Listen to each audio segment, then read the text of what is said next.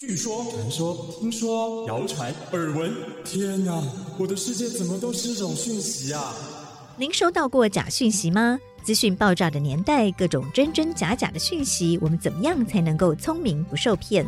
欢迎收听《新闻真假掰》，假讯息拜拜。我是黄兆辉，这里是由台湾事实查核教育基金会所制作的 Podcast 节目。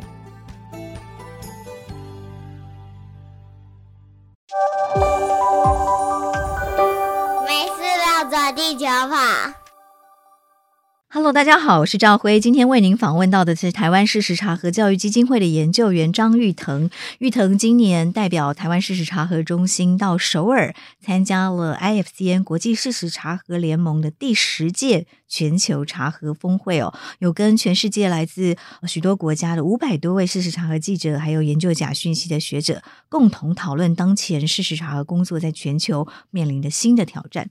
在这一次的论坛里面哦，生成式 AI 大爆发带来的问题，也是全球事实查核组织非常关心的议题，对不对？那玉腾，大家都讨论了一些什么呢？大概这部分可以分两个生成式 AI 话题，大概一个是图。然后另一个是文，嗯、那影像的生成式 AI 主要还是局限在就是深伪 Deepfake 这个的讨论。嗯嗯、那大概有几个重点，一个是技术上更考验，就是深伪的技术越来越好了，对，深伪就越来越好，所以就是查核员们的。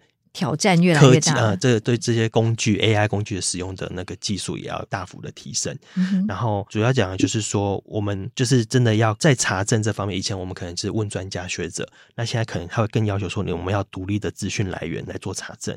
那对于很多内容，我们要做更多的怀疑。那另外就是说，他们会走一个比较呼吁，就是所谓媒体素养部分，去教导公民社会如何负责任的使用 AI 工具。那有一个我觉得蛮特别的是，他们会有说不要对 AI 投射人类情感，它就是机器。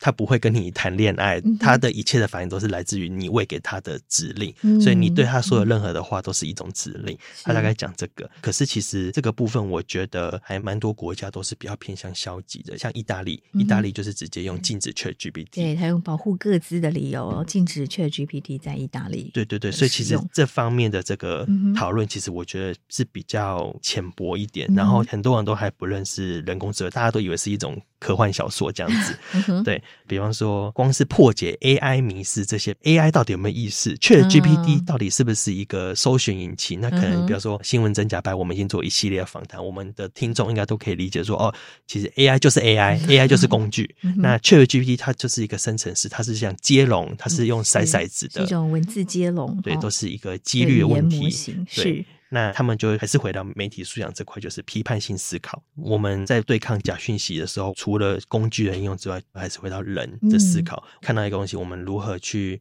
做查证，嗯、然后我们怎么保持怀疑？那我们对查到的东西，我们要保持开放的心态。是是，大概是这样子。对，所以这其实也是我们新闻真假白一直在做的哈。当我们有一个新的科技出来的时候，怎么提升大家的对资讯科技的媒体素养？哦，认识它，然后知道它的原理。然后怎么应用，对不对？就是不要让大家先不要害怕它哈，然后了解这样的新科技。另外就是生成式 AI 的内容在平台上的管控。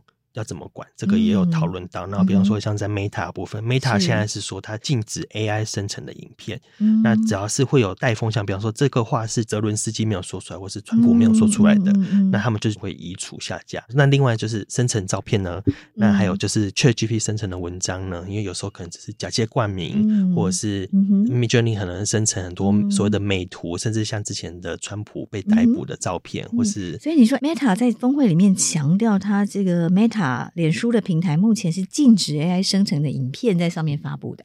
可是其实我们看到就是还是有还是很多，然后他们的移除跟下架的速度还是比较慢，嗯、所以他们就是有重生。可是我们就会看到说跟做不太同步，嗯、所以也是。而且他不管内容哦，就是这个 AI 的影片到底是不是假讯息，他不管。就是只要是 AI 生成的影片，它就根据他们的说法，原则就是先下架。对啊，然后有些可能是单纯的创作，那创作也要被下架。其实就是 这个，就是大家对于 AI 的管理看起来好像还不知道该怎么管，对不对？还不知道，而且我觉得台湾可能已经有开始讨论，欧洲他们现在是有通过法律啦，可是人工智慧法案，只是怎么落地，我觉得这个都还需要再观察。嗯哼，对，是。那相对起来，玉腾观察台湾对于 AI 的使用跟这个世界各国比起来。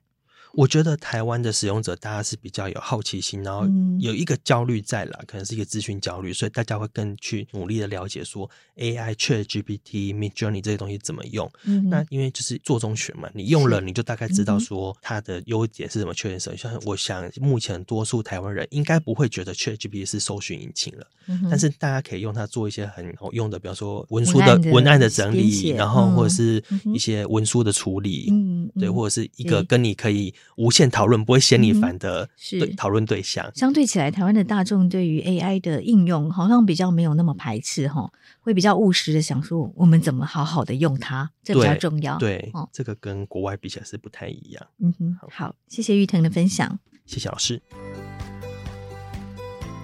谢谢收听《新闻真假掰》，这里是由台湾事实查核教育基金会所制作的 Podcast 节目。我们将陆续邀请各行各业的朋友来畅谈媒体议题，陪您一起增强对假讯息的抵抗力，让我们都能和假讯息说拜拜。